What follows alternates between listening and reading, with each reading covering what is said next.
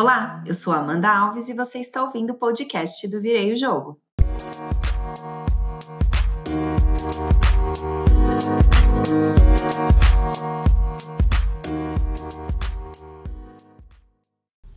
Espera aí, não pode ser verdade.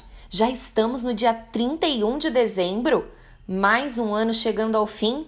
Já sei.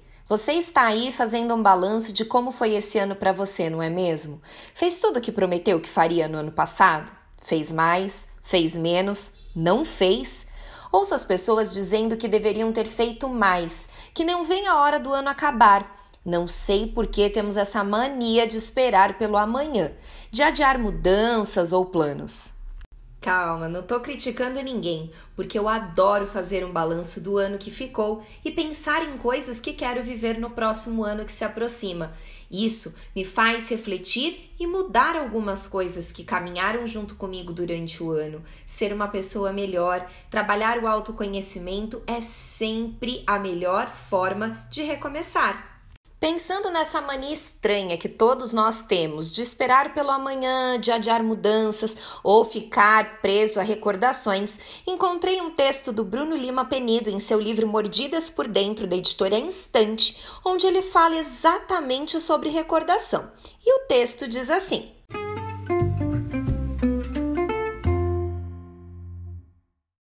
Uma lembrança doce decidiu ficar para sempre de mãos dadas com o tempo, para garantir que jamais seria esquecida.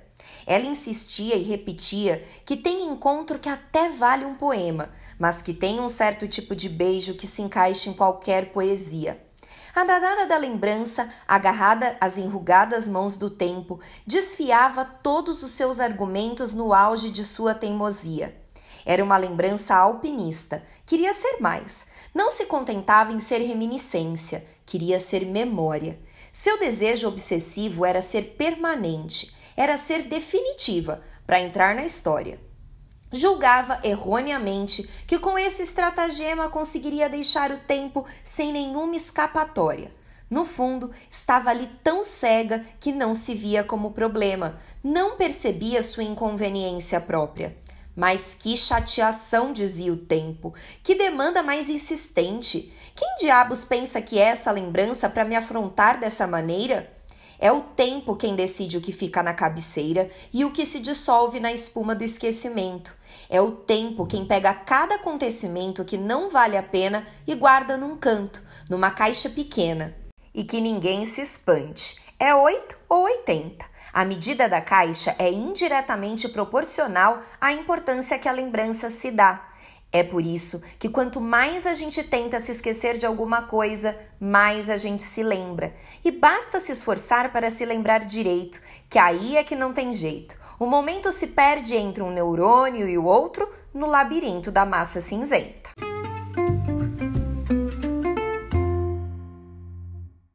Pois é, vivemos nessa eterna disputa entre lembrança e tempo, não é mesmo? O que uma quer perdurar, o outro passa apressado, sem se importar com o que nos foi registrado. O que cabe a nós é saber equilibrar. As lembranças são importantes e é preciso registrá-las, pensar nelas, refletir sobre o que ficou, mas não podemos deixar de viver o tempo presente e todas as coisas que ele pode trazer para o nosso eu futuro. Por isso, tempo, peço um pouco do seu entendimento e nesse instante vou te congelar só por alguns momentos e fazer aquele balanço sobre o ano que passou. Só assim posso encontrar falhas, entender propósitos e me permitir virar o jogo e recomeçar de uma forma linda em 2020. A vocês que estão aqui me ouvindo, deixe um convite. Querem embarcar comigo nessa?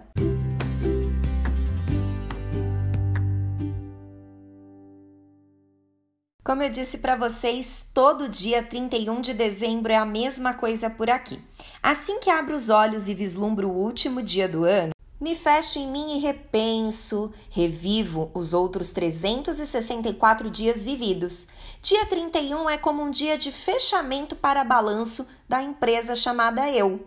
Dessa forma, hoje não foi diferente. E com papel e caneta nas mãos, chamei a poeta que vive em mim para conversar ou seja, dar forma e verso aos meus sentimentos e vivências.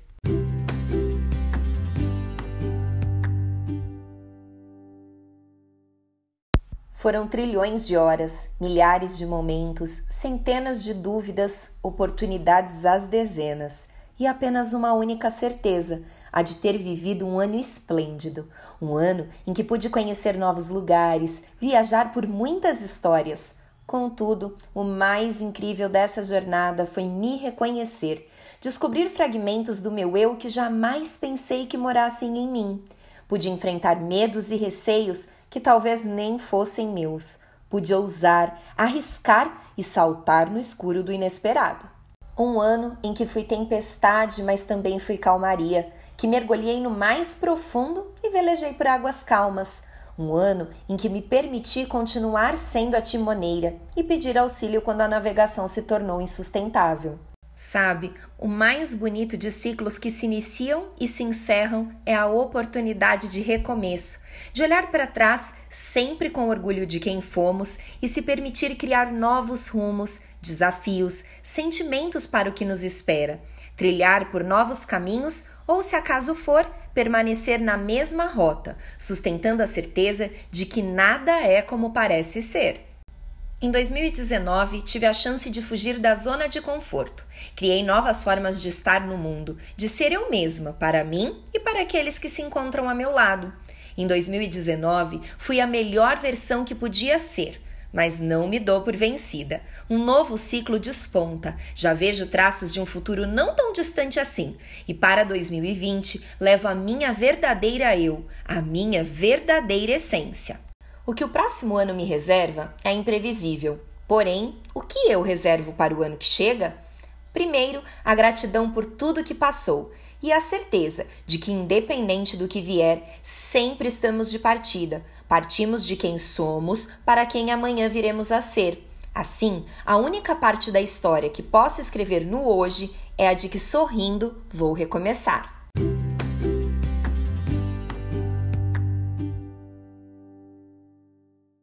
Agradecendo no hoje tudo que vivi até aqui, estive pensando e deixo uma reflexão a vocês.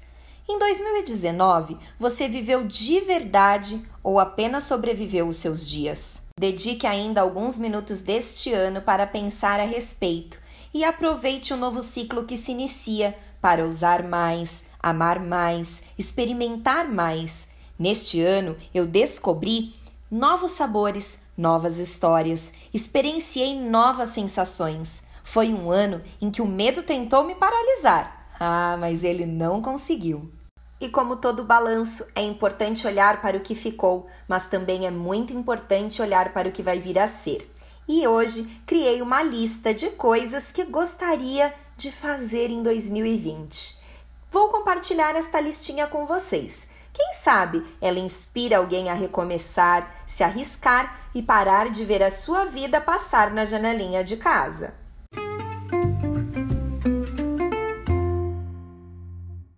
Então vamos lá, agora é o momento. Pegue papel e caneta para escrever a sua lista de desejos ou metas para o ano que se inicia. Para 2020 eu quero amar mais, ou melhor, me amar mais. Quero surpreender-me Hum, também quero cantar no chuveiro pelo menos quatro vezes por semana. Quero ter coragem de publicar meus livros. Hum, plantar uma árvore. Ok, esse é meio clichê. Então pode ser plantar um feijão no copo com algodão? Quero também comer menos besteira.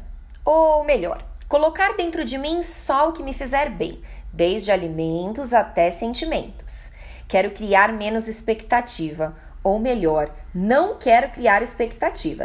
Quero beijar na chuva, no sol, em todos os momentos possíveis. Também quero fazer uma nova tatuagem, ou quem sabe duas. Três? Quatro? Ai, não é que isso vicia? Quero ler mais livros do que li em 2019. Quero também deixar a criança que mora dentro do meu eu sair para brincar ao menos uma vez por semana. Quero falar menos, bem menos, principalmente sobre minha vida. Quero também deixar de ser ingênua, às vezes consigo ser muito. Quero muito enfrentar a minha síndrome de Mulher Maravilha e pedir ajuda, mostrar a minha vulnerabilidade.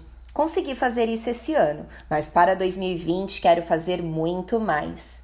Quero mostrar mais também meu lado fera, contemplar a lua sempre que ela estiver cheia Quero ouvir o som do mar pelo menos uma vez por mês.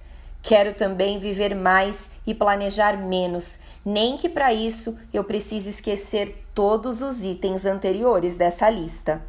Pensando bem, acho que vou começar a colocar alguns em prática agora mesmo, antes dessa lista terminar.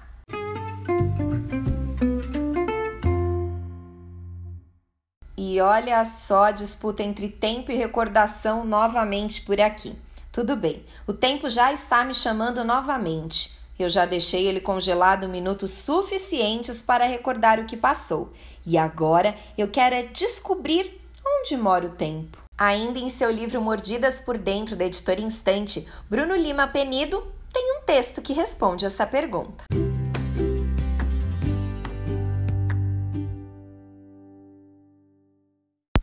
Onde é que mora o tempo? O tempo mora no relógio. É lá que podemos encontrá-lo quando precisamos dele. Basta tocar a campainha e entrar. Não existe risco de dar com a cara na porta. Ele nunca sai para dar uma volta. Não se ausenta nem por alguns minutinhos.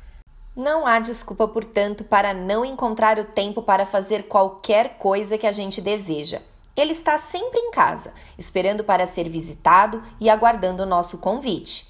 É a gente que corre atrás do tempo para ir tratar de determinadas questões mas prefere não ir incomodar quando os assuntos são outros. É a gente quem decide todo dia se tudo se adianta ou se adia. Quando algo fica sempre para depois, a gente insiste em botar a culpa no tempo.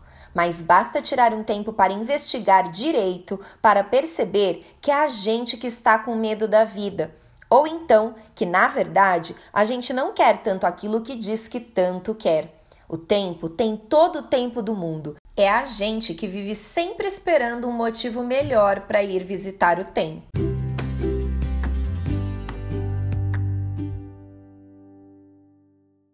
Então agora vou parar de ocupar o tempo que ainda lhes resta deste ano que está deixando saudades. Mas antes, para finalizar nosso último podcast de 2019, quero agradecer a todos que acompanham esse projeto que ganhou vida neste ano tão especial. Sem vocês, eu estaria aqui apenas falando sozinha.